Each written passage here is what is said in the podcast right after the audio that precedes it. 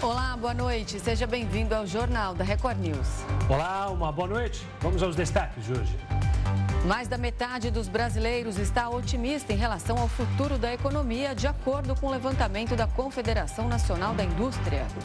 Comissão do Senado aprova projeto que prorroga, prorroga perdão, a desoneração da folha de pagamento de 17 setores e texto deve ser analisado pelo plenário da Casa amanhã.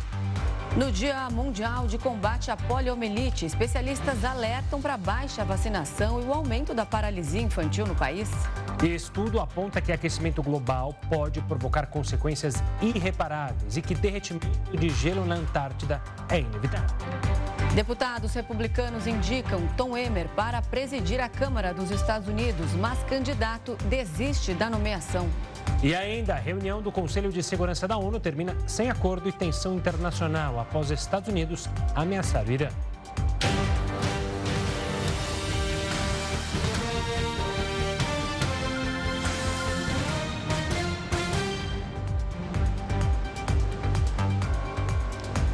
Mais da metade da população brasileira acredita que a economia vai melhorar nos próximos seis meses.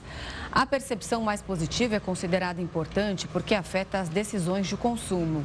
Segundo a pesquisa da Confederação Nacional da Indústria, 22% acreditam que a situação tende a piorar.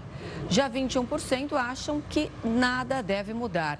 O levantamento ainda apontou que 24% dos brasileiros consideram o cenário econômico como bom ou ótimo. A percepção é ainda melhor no Nordeste, onde o índice chega a 32%. E as dívidas com bancos e cartão de crédito chegaram ao menor nível do ano. Segundo dados do mapa da inadimplência e renegociação de dívidas da Serasa, 28,9% das contas atrasadas são com o setor financeiro. O índice chegou a quase 32% em maio deste ano. A queda coincide com o início do programa de renegociação de dívidas Desenrola Brasil, que começou em julho. As contas básicas de água, luz e gás também tiveram queda na inadimplência, alcançando 23,8%. O presidente Lula lançou um programa que promete investir 1 bilhão e 750 milhões de reais em iniciativas climáticas no semiárido do Nordeste. O projeto Sertão Vivo tem como objetivo apoiar a população rural, incluindo agricultores familiares, assentados da reforma agrária e comunidades tradicionais. O programa vai financiar projetos para garantir o acesso à água, segurança alimentar, ampliação de sistemas agrícolas e redução de emissões de gases de efeito estufa. A estimativa é que 430 mil famílias sejam beneficiadas com a iniciativa. A comissão do Senado aprovou um projeto que prorroga a desoneração em folha dos setores que mais empregam no Brasil. O texto deve ser analisado pelo plenário amanhã. A Comissão de Assuntos Econômicos do Senado aprovou o projeto que prorroga a desoneração da folha de pagamento dos 17 setores que mais empregam no Brasil atualmente. Juntos, esses segmentos geram cerca de 9 milhões de empregos formais. Além disso, um pedido de urgência também foi aprovado para garantir rapidez nas discussões no Senado. Com isso, cabe ao presidente da Casa, Rodrigo Pacheco, incluir o tema na pauta. Ele já se mostrou favorável ao projeto e disse que o texto deve ser colocado para análise do plenário nesta quarta-feira. O texto prevê que a contribuição previdenciária patronal sobre a folha de pagamentos seja substituída por uma contribuição sobre a receita bruta do empregador. Na prática, em vez do empregador pagar 20% sobre a folha de pagamento do funcionário, o tributo passa a ser calculado em cima da receita bruta da empresa. A alíquota varia de 1 a 4,5%. Dessa forma, as companhias que faturam mais contribuem mais. Com isso, é possível contratar mais funcionários sem gerar um aumento de impostos. O atual modelo perderá validade em dezembro desse ano. O projeto em discussão prevê que a desoneração passe a valer até o fim de 2027. O Tribunal Superior Eleitoral começou a julgar hoje três ações que pedem a inelegibilidade do ex-presidente Jair Bolsonaro por suposto abuso de poder político durante a comemoração do bicentenário da independência em 2022. A gente vai até Brasília ao vivo porque o repórter Alessandro Saturno está em frente ao TSE e acompanha esse julgamento de perto. Boa noite, Alessandro. O julgamento foi suspenso, é isso? Exatamente, Gustavo. Boa noite para você, para Renata e a todos ligados aqui na Record News. Nesse exato momento, o julgamento ele acaba de ser suspenso, como já havia essa previsão inicial, né? Teria a leitura do relatório pelo ministro Benedito Gonçalves, falariam os advogados de defesa e também a acusação. Inclusive, há pouco, o Ministério Público Eleitoral ele reiterou aí o pedido de inelegibilidade do ex-presidente Jair Bolsonaro. Então, só para a gente fazer um panorama para quem está nos assistindo, esse relatório, ele, esse julgamento, ele começou com a leitura desse relatório e logo depois vieram os advogados falando justamente cada um é, trazendo o seu posicionamento. Essas ações que tramitam aqui no Tribunal Superior Eleitoral, justamente foi como você falou, Gustavo, elas, elas trabalham nessa hipótese de o ex-presidente Jair Bolsonaro ter utilizado né, o 7 de setembro do ano passado, comemoração do bicentenário também, justamente como pedido, como campanha eleitoral, na verdade, para ser mais exato. Então, o Ministério Público está apurando tudo isso e o Tribunal Superior Eleitoral vai analisar e vai julgar realmente se houve ou não a possibilidade de abuso de poder político nesse evento. Vale lembrar né, que o ex-presidente, em junho, ele já havia sido declarado inelegível por oito anos aqui pelo TSE, justamente por abuso de poder político e também uso indevido dos meios de comunicação, por causa de uma reunião que ocorreu com os embaixadores, onde ele atacou veementemente o sistema eleitoral brasileiro. Então, por hoje, só fazendo esse resumo, a sessão acabou agora há pouco, começou mais cedo, teve a leitura do relatório, as defesas falarem e agora a previsão é que os ministros voltem na próxima quinta-feira e aí os votos serão anunciados possivelmente na sessão que vai ocorrer no período da manhã. Gustavo e Renata. Obrigada, Alessandro Saturno, pelas informações. Uma boa noite para você. E o terror vivido ontem no Rio de Janeiro, quando 35 ônibus foram incendiados, foi comentado hoje pelo presidente Lula durante o programa Conversa com o Presidente. O repórter Felipe Figueira está na capital fluminense e traz mais detalhes. Boa noite, Renata. Boa noite, Gustavo. Durante o programa, o presidente Lula disse que vai reforçar o combate ao crime organizado no Rio de Janeiro em parceria com o governo estadual e a prefeitura.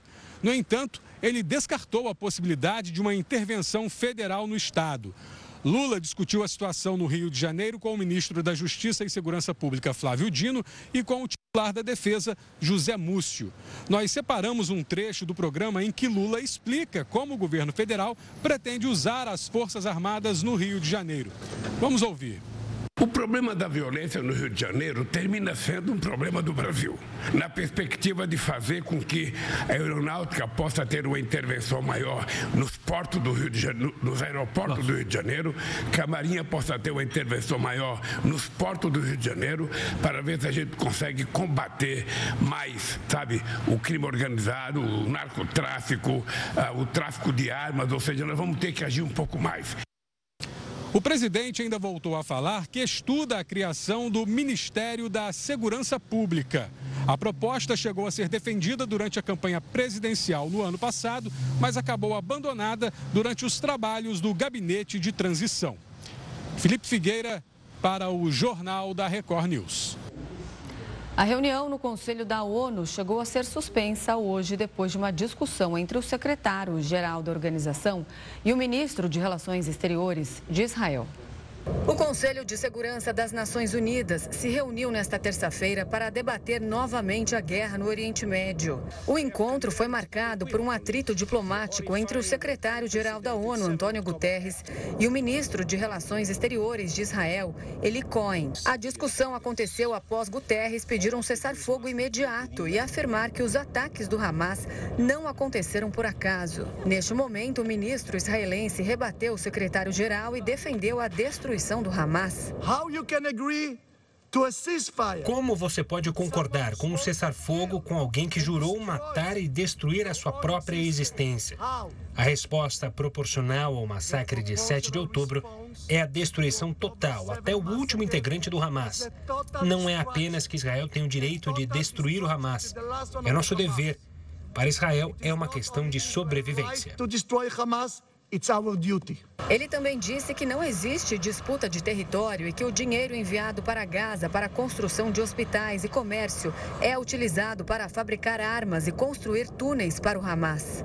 Após o debate, a reunião chegou a ser suspensa, mas a repercussão continuou. Pelas redes sociais, o embaixador de Israel na ONU acusou o secretário-geral das Nações Unidas de ser compreensivo com o assassinato em massa e pediu que ele renuncie imediatamente. O Conselho de Segurança da ONU tem se reunido desde o início da guerra entre o Hamas e Israel na tentativa de aprovar resoluções sobre a guerra, mas até agora não houve sucesso. Textos do Brasil e da Rússia foram rejeitados na última semana e hoje Moscou rejeitou a proposta dos Estados Unidos sobre o conflito.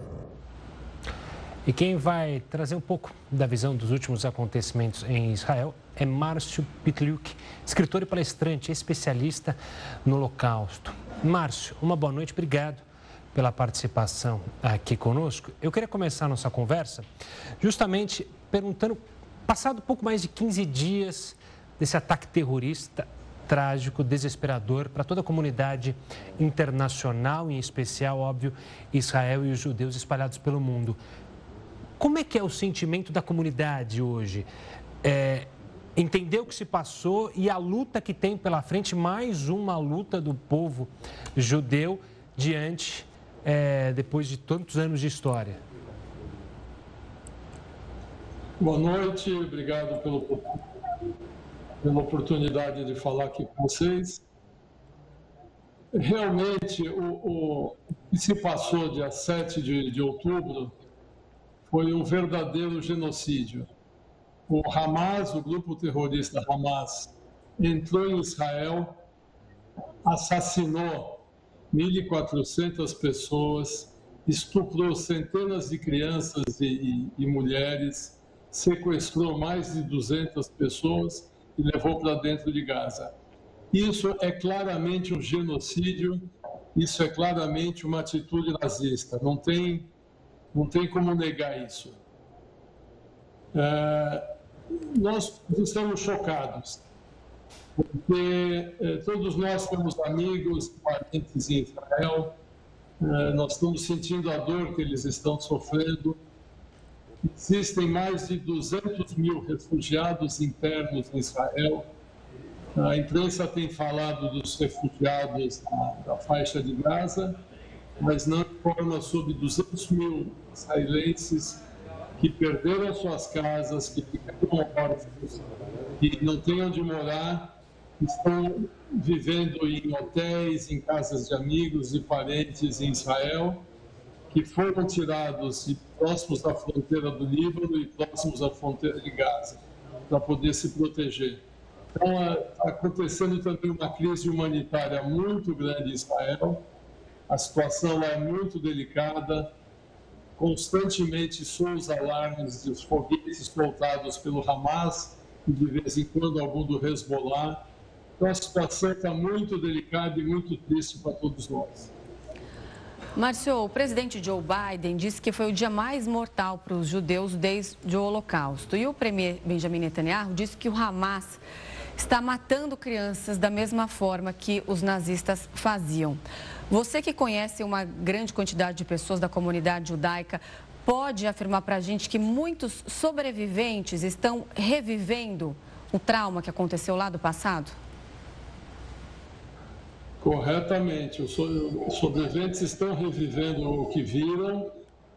Tem sobreviventes sequestrados, sobreviventes do Holocausto foram assassinados pelo Hamas. É, o que o Hamas fez exatamente como os nazistas fizeram durante a Segunda Guerra Mundial. Eles entravam numa cidade e assassinavam homens, mulheres e crianças com requintes de crueldade. O Hamas fez ainda pior. O Hamas decapitou bebês, torturou pessoas. Nós temos imagens que a gente não está divulgando, são horripilantes, como uma mulher que estava grávida ela foi morta com tiro, sua barriga foi rasgada, o bebê foi tirado da sua barriga, decapitado. Não considerar o Hamas um grupo terrorista é uma canalice muito grande, é uma falta de vergonha. e que nos surpreende é tanta gente saindo às ruas para defender isso em nome da causa palestina. Os palestinos também são vítimas do Hamas. Os palestinos vivem numa ditadura em Gaza, controlados pelo Hamas. Todo o dinheiro que foi mandado para lá, em vez de ser usado para desenvolver Gaza, foi usado para atos terroristas. Isso as pessoas não sabem ou não querem saber. Ficam acusando Israel de controlar Gaza. Gaza está nas mãos do Hamas desde 2007. Márcio, pegando esse ponto, que é justamente o controle de Gaza, a grande preocupação militar de Israel é justamente quando vai haver essa entrada em Israel para retirada total do Hamas. A saída do Hamas, obviamente, é essencial para uma possível paz. Retirar do Hamas, é possível acreditar? Você acredita que a gente possa é, encontrar uma paz entre israelenses e palestinos? Olha, eu acho muito difícil, porque o, o grande problema de tudo isso são esses, essas, esses movimentos islâmicos radicais que não aceitam a existência de Israel.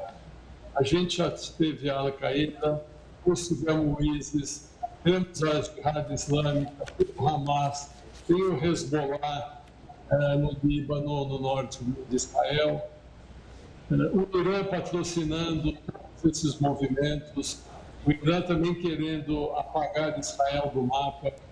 Eu acho que Israel vai destruir o Hamas. É um custo muito caro de vidas de israelenses, de palestinos e de, de, de sequestrados. Mas, infelizmente, se o mundo não se unir para acabar com o extremismo islâmico, vão surgir outros grupos, como já surgiram, e essa guerra interna continua. Israel está lutando pela liberdade do mundo livre. Israel não está lutando só contra o Hamas. As pessoas não entenderam isso. Esses movimentos radicais querem dominar o Ocidente, querem destruir a civilização judaica cristã. É isso que eles querem. A mesma tática dos nazistas. Os nazistas começaram pelos judeus e pelos ciganos, depois iam para os eslavos, iam para outros povos, até que só os arianos sobrassem na face da terra. O que esses movimentos radicais islâmicos querem é que apenas existam islâmicos no mundo. O perigo é muito grande, infelizmente o antissemitismo deixa as pessoas cegas para enxergarem isso. Márcio, eu agradeço demais a sua participação aqui no Jornal da Record News. Uma boa noite para você. Até mais. Muito obrigado. O grupo terrorista Hamas voltou a atacar regiões importantes de Israel. Sirenes de alerta soaram em Tel Aviv. Na faixa de Gaza, os bombardeios foram intensificados. A ONU diz que pode interromper as operações humanitárias por falta de combustível sirenes voltaram a tocar em Tel Aviv, teve muita correria. No céu, foi possível ver o sistema de defesa aérea israelense em ação.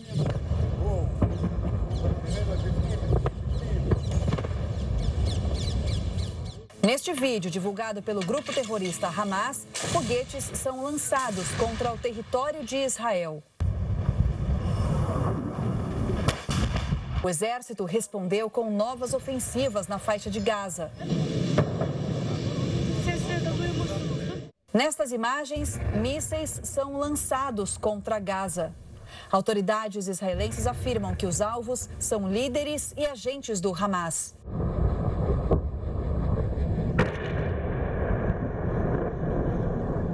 Hoje, o primeiro-ministro Benjamin Netanyahu falou para os soldados que a próxima fase da operação contra o grupo terrorista vai começar em breve. Autoridades internacionais temem que a crise humanitária na faixa de Gaza piore caso Israel inicie a operação por terra. Milhares de soldados estão de prontidão na fronteira à espera de uma ordem do governo. Desde o início do conflito, mais de 5.700 pessoas morreram na faixa de Gaza. Em Israel, foram 1.400 mortes.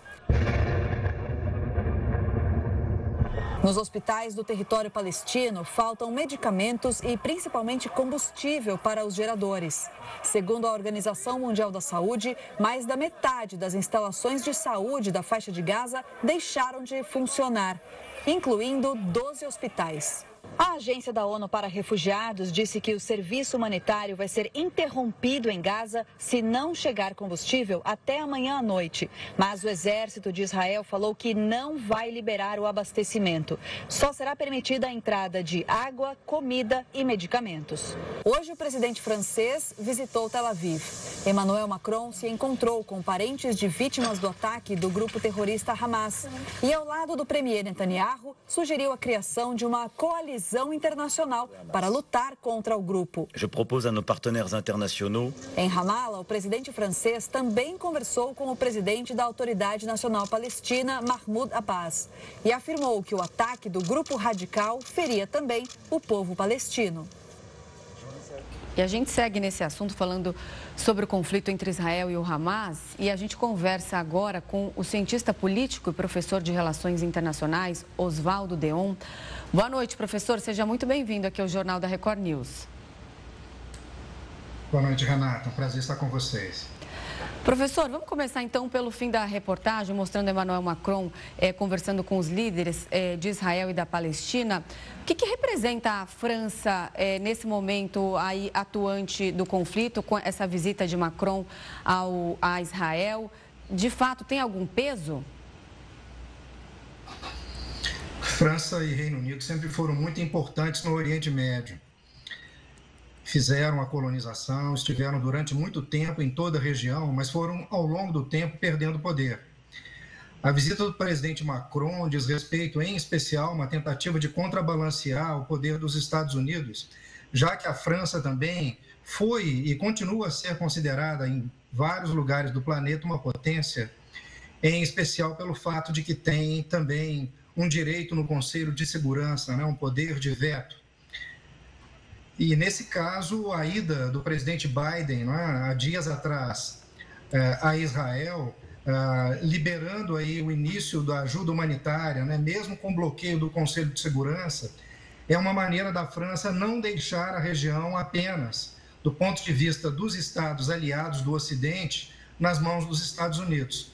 Então é importante para a França a presença do seu presidente Macron, mas é claro de que o peso francês nesse momento reduziu muito Aqui é importante que a gente possa lembrar dos vários problemas que os franceses têm observado na África, né, com vários golpes militares que têm acontecido na África e que têm levado a uma diminuição da influência política da França na região próxima. Professor, uma boa noite da minha parte. Eu queria retomar algo que chamou a atenção justamente na reunião na ONU, em que houve é, ali uma tensão clara entre o embaixador de Israel e o secretário-geral. O embaixador de Israel, inclusive, pede a saída de Guterres do cargo. O quão preocupante é essa tensão dentro da ONU, que vem, se, vem sendo criticada, não só desde agora, pela tentativa de se buscar uma diplomacia, mas de, outro tempo, de outros tempos e de outros conflitos. É, o quão grave é isso para a diplomacia mundial? É, o ex-secretário-geral Kofi Annan tentou tirar as Nações Unidas das cordas é, quando promoveu uma agenda para reforma das Nações Unidas, para expansão é, das responsabilidades de segurança das Nações Unidas para outras regiões do mundo com a ideia da regionalização, com a tentativa de articulação com os Estados Unidos para a solução dos problemas, também no Oriente Médio. Mas desde a saída de Kofi Annan, que a gente vê uma redução da importância das Nações Unidas no tocante a assuntos de paz e segurança. O que podemos observar, o que tivemos né, oportunidade de observar recentemente, foi que o veto americano impediu que as Nações Unidas tivessem um papel uh, e uma voz mais clara no que diz respeito à crise, à grande crise humanitária que está sendo observada nesse momento em Gaza. Então, a disputa entre Guterres e o representante de Israel é uma disputa em que Israel observa de que as Nações Unidas vivem um momento de muita dificuldade.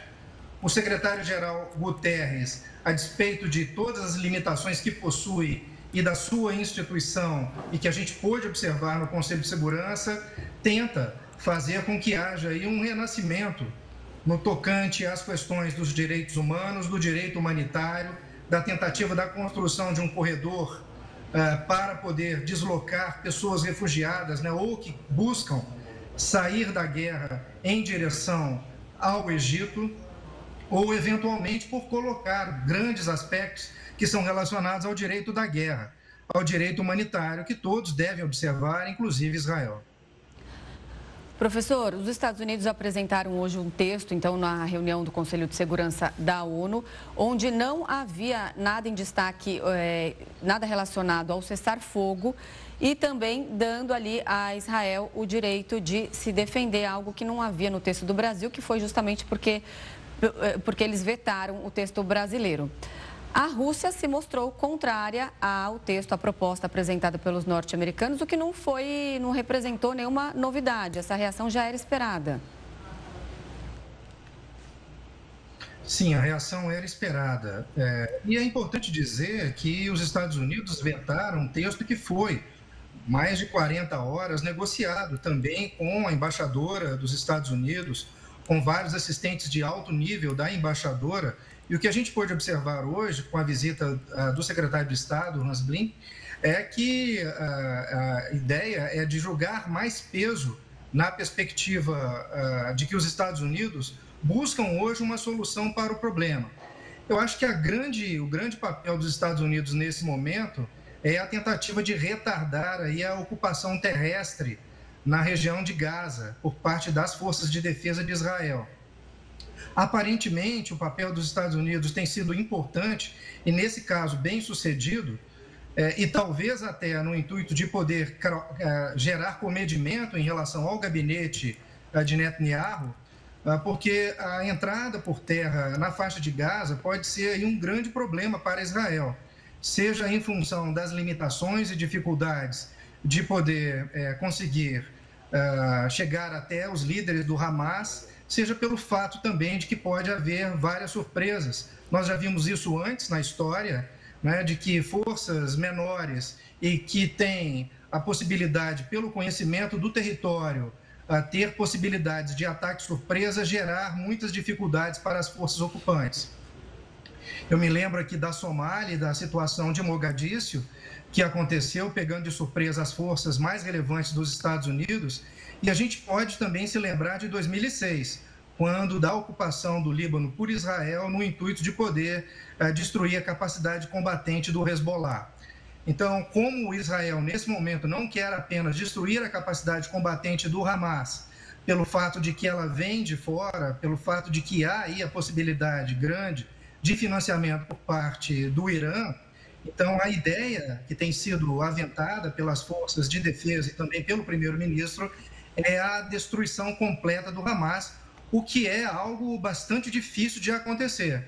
Então, isso pode se alongar, pode gerar aí um problema bastante sério do ponto de vista político para a sustentação das propostas militares de Netanyahu nesse momento, que sofre muitas pressões internacionais e a principal pressão né, que o mundo inteiro observa é a tentativa de limitação do avanço das forças de defesa de Israel em direção a Gaza, né, no que diz respeito à incursão, à ocupação dos territórios do sul da região aí controlada pelo Hamas. Tá certo. Professor, obrigado pela participação aqui conosco no Jornal da Record News. Um forte abraço e até uma próxima. Foi um prazer, Yeltsin. Até mais. E voltamos ao Brasil porque a arrecadação federal caiu pela quarta vez consecutiva e chegou a 174 bilhões de reais em setembro. De acordo com dados da Receita Federal, houve um recuo de 0,34% em relação ao mesmo mês do ano passado. Entre janeiro e setembro de 2023, a arrecadação alcançou pouco mais de 1,6 trilhão de reais, o que representa um aumento de 0,64% na comparação com o mesmo período de 2022. Segundo o Ministério da Fazenda, a queda na receita pode ser explicada por alterações na legislação tributária e por pagamentos atípicos, especialmente sobre o imposto de renda de pessoa jurídica. Estudo aponta que derretimento da Antártida é inevitável. O Jornal da Record News fala sobre isso já já.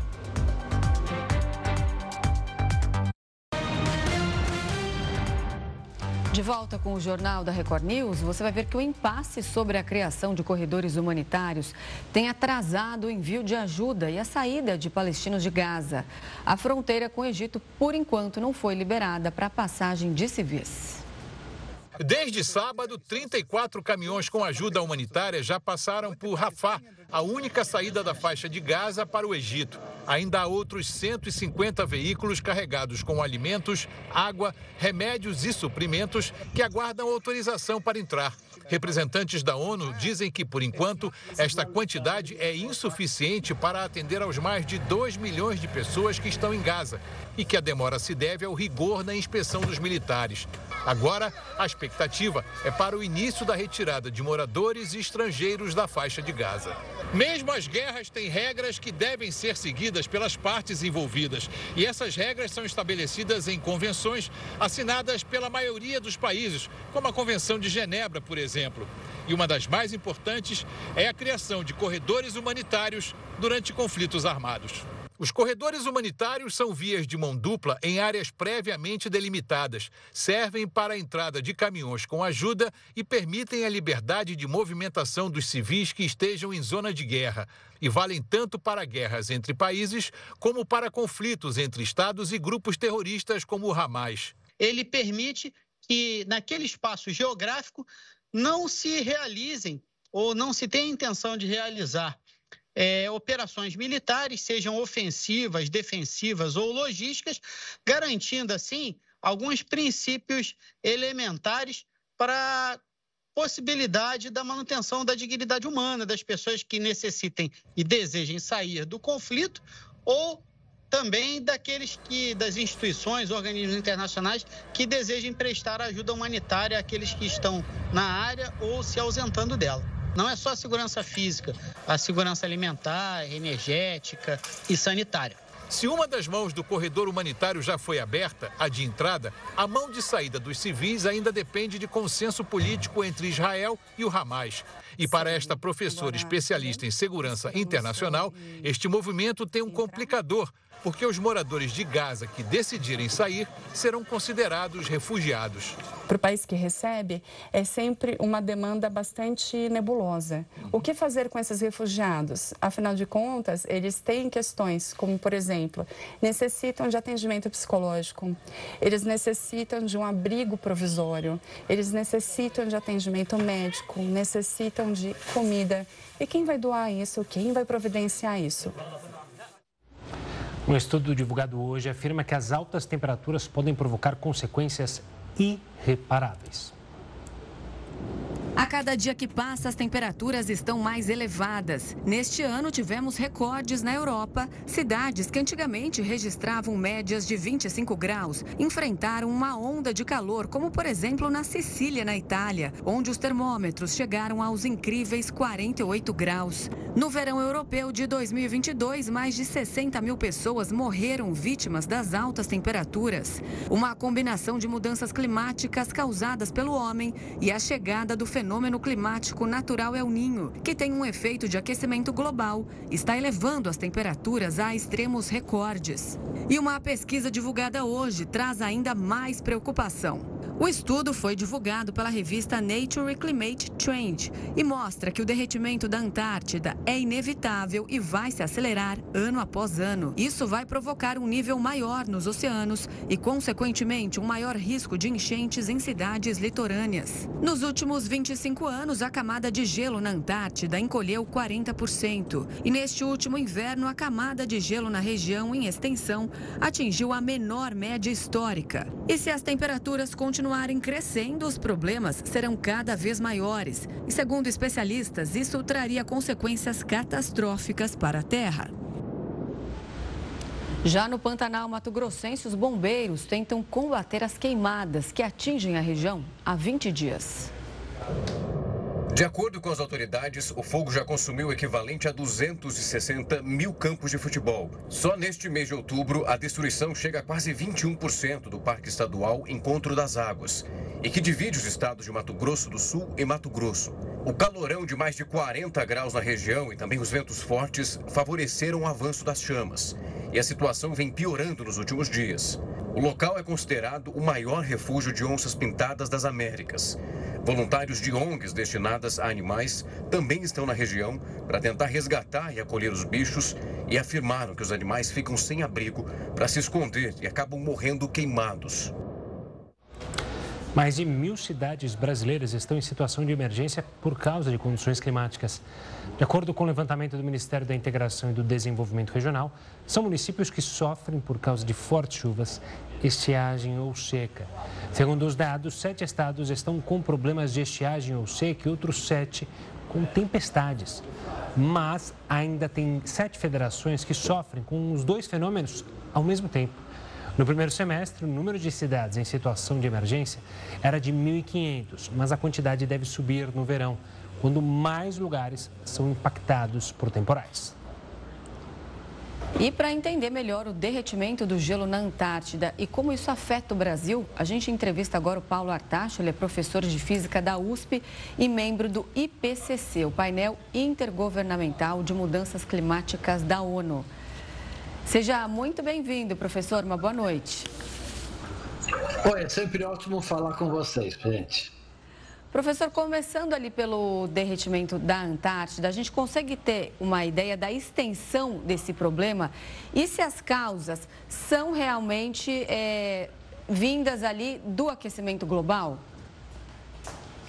Bom, não há a menor dúvida, e já faz mais de 50 anos, que a ciência alerta os governos, as empresas, de que nós estamos indo numa trajetória muito perigosa do ponto de vista de mudanças climáticas. E hoje, esse ano de 2023, foi uma amostra grátis, foi um exemplo do que pode vir a acontecer com o clima do planeta. Nós só estamos recebendo, por enquanto, uma amostra grátis, com as secas na Amazônia, com inundações no Rio Grande do Sul e Santa Catarina, com o aceleramento do derretimento tanto da Groenlândia quanto da Antártica, e, portanto, o remédio para isso é certamente reduzir a queima de combustíveis fósseis o mais rápido possível. Professor, uma boa noite também da minha parte. O derretimento na Antártida, ele já tem reflexo direto aqui no Brasil? E qual é a previsão para os próximos anos se a gente continuar não é piorar, é continuar no mesmo patamar que a gente está, ou seja, a gente não melhorar, não retroceder. A tendência é muito assustadora aqui para as cidades litorâneas do país? Olha, Gustavo, eu não chamaria assustadora, porque eu acho que não é o caso de, digamos assim, né, de uh, ficar assustado, mas que nós temos que ficar preocupado, isso eu não tenho dúvida nenhuma. Veja, o Brasil tem 8.500 quilômetros de áreas costeiras. Então, o Brasil é muito vulnerável ao aumento do nível do mar. O painel intergovernamental de mudanças climáticas coloca que o nível do mar ao longo deste século, depende de como a gente conseguir reduzir as emissões, pode atingir cerca de um metro e meio a um metro e setenta. E no longo prazo, com o derretimento da Groenlândia e o derretimento das grandes geleiras na Antártica, o, nível do mar pode aumentar cerca de 13 metros. Então você imagina ah, uma cidade como Rio de Janeiro ou como Porto de Santos, por exemplo, com o nível do mar de 2 a 13 metros acima do que ele é hoje. Portanto, nós temos que evitar esse possível cenário é, da maior maneira que a gente puder, porque o Brasil é muito vulnerável ao aumento do nível do mar. Professor, e se a gente conseguir limitar o aquecimento àquele um grau e meio que a gente tanto ouve falar, segundo os cientistas, as consequências para o meio ambiente serão menos severas? Olha, Renata, a primeira questão é o seguinte: é muito claro que é impossível hoje, com o nível de emissões de gás de efeito estufa que a gente tem, limitar o aquecimento a um grau e meio. e mesmo 2 graus Celsius é praticamente impossível, particularmente com as questões geopolíticas que nós temos recentemente.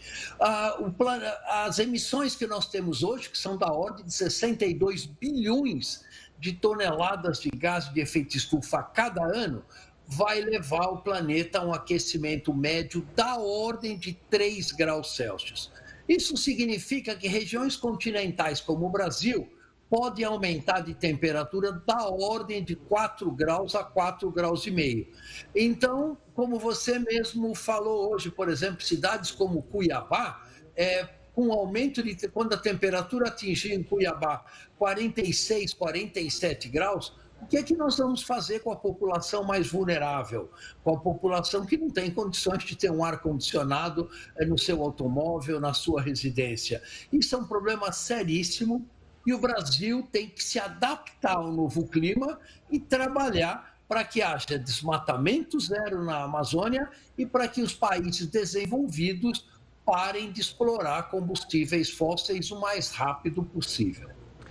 Professor, como a gente pode analisar o derretimento do, do manto, do gelo na Antártida, nas marés e no oceano? Não só na elevação, mas até na forma da nossa pesca no mundo, é, o quanto que ele vai esquentar as costas e, consequentemente, fazer aquele ciclo de esquentar o mundo?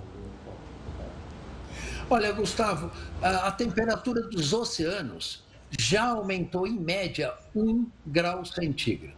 E esse aumento de um grau centímetro está fazendo, por exemplo, o que o El Ninho, que é um fenômeno natural, né, causado por um aquecimento anômalo das águas do Oceano Pacífico, este ano tenha sido extremamente severo, porque além do El Niño, nós temos dois outras componentes das mudanças climáticas, que é o aumento global da temperatura do oceano e segundo, o aumento da frequência e intensidade de eventos climáticos extremos, como grandes secas, que estamos vendo na Amazônia, grandes inundações que estamos vendo no sul do Brasil. Esses fenômenos estão sendo observados em todos os cantos do nosso planeta.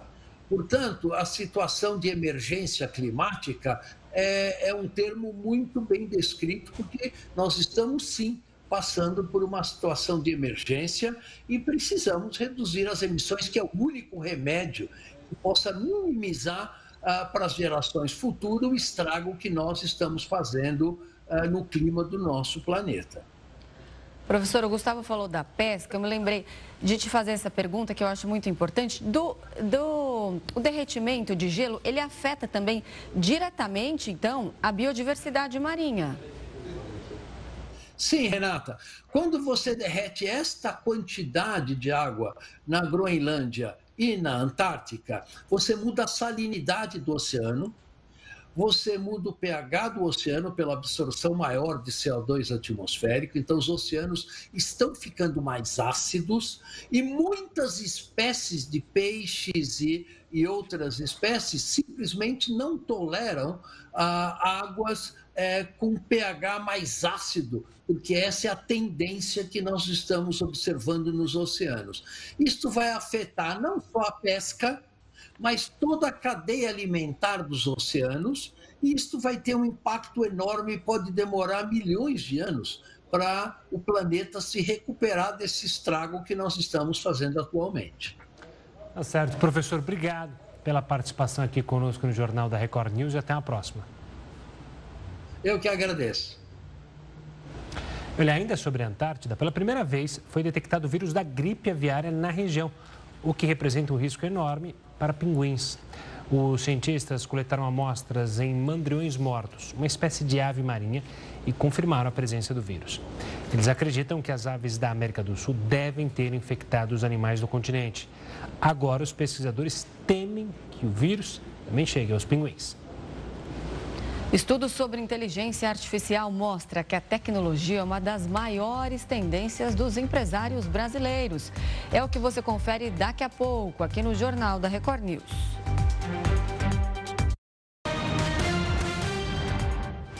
Estamos de volta. O Brasil não conseguiu atingir a meta de vacinação contra a poliomielite há oito anos. A queda na imunização preocupa especialistas e levanta a possibilidade do retorno da paralisia infantil no país. O Dia Mundial de Combate à Polio é celebrado nesta terça-feira e, apesar da data, o país não tem muito para comemorar. Desde 2015, o Brasil não alcança a meta de 95% da cobertura vacinal contra a doença, também conhecida como paralisia infantil. E como a imunização é o único método de prevenção, os especialistas reforçam sobre a necessidade da aplicação da vacina. A gente diz que as vacinas elas são vítimas do próprio sucesso. Hoje, tanto pais mais jovens quanto médicos mais jovens não viram a doença polio, ou mesmo não conhecem ninguém mais velho que tenha sequelas da doença, apesar da gente ainda ter essas pessoas no nosso país. E quando a gente faz o mapeamento do Brasil, ele é quase todo vermelho, ele é altíssimo risco para a reintrodução da polio e um dos motivos principais é a nossa baixa cobertura vacinal. Os dados mais recentes mostram que apenas 77% da população recebeu imunizante, o que acende um alerta para a possibilidade da doença voltar. O último caso registrado no país foi em 1989 e a doença foi considerada como erradicada em 1994. Além da vacinação obrigatória em crianças, há casos em que os adultos também precisam reforçar a imunização contra a poliomielite. Algumas circunstâncias em que o adulto precisa ser vacinado.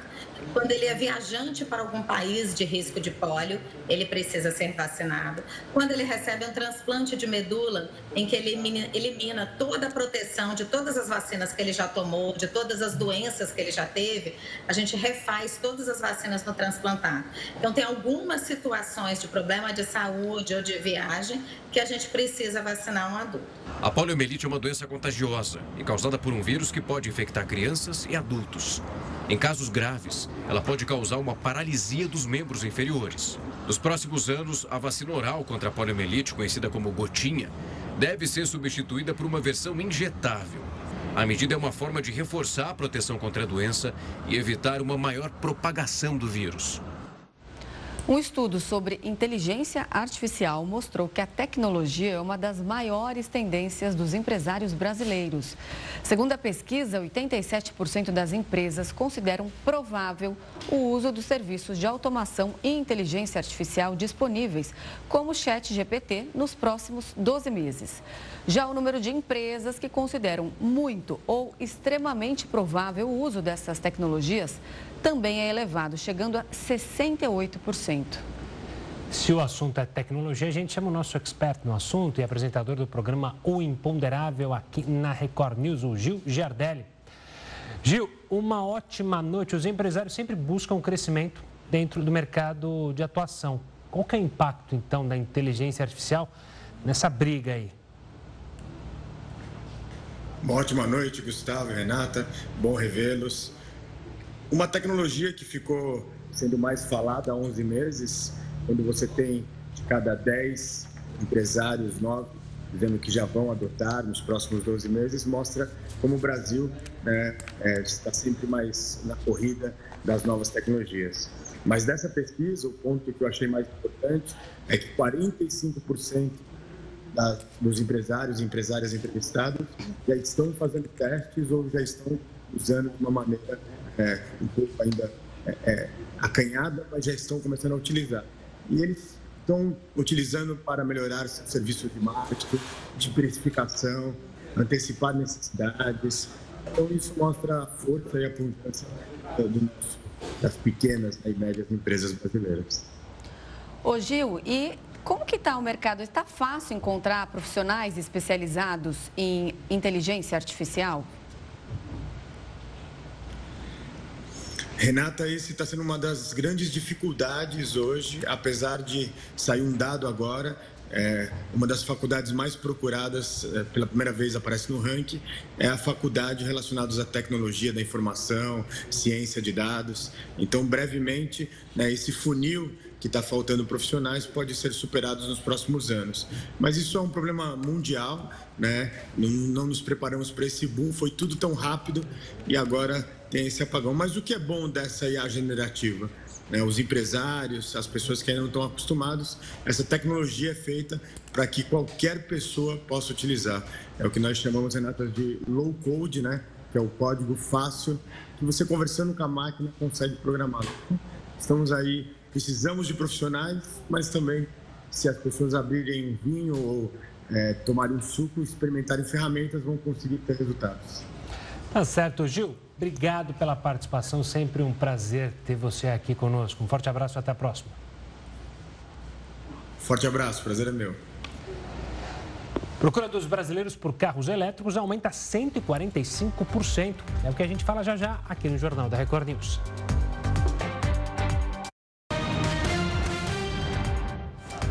O deputado do Partido Republicano, Tom Emmer, abandonou a corrida para a presidência da Câmara dos Estados Unidos. A desistência aconteceu quatro horas depois dele ser indicado como candidato pelos republicanos. Após a indicação, o ex-presidente Donald Trump publicou críticas em uma rede social. Trump acusou Emmer de ser um político sem contato com os eleitores republicanos. A pressão do ex-presidente foi suficiente para derrubá-lo. O representante de Minnesota foi o terceiro candidato republicano ao cargo de presidente do Congresso. A procura dos brasileiros por carros elétricos aumentou 145%. O dado, publicado por um site especializado, é referente a setembro na comparação com o mesmo mês do ano anterior. O encarecimento do preço dos combustíveis é apontado como um fator que pode estar aumentando o interesse dos consumidores por esse tipo de veículo. Apesar desse motivo econômico para a alta da procura, em um outro levantamento feito pelo mesmo portal, 61% dos entrevistados responderam que estão dispostos a pagar um valor mais alto por modelos eletrificados. O Jornal da Record News fica por aqui. Muito obrigada pela companhia. Uma ótima noite. Fique agora com o News das 10 com o Kaique Rezende. Tchau.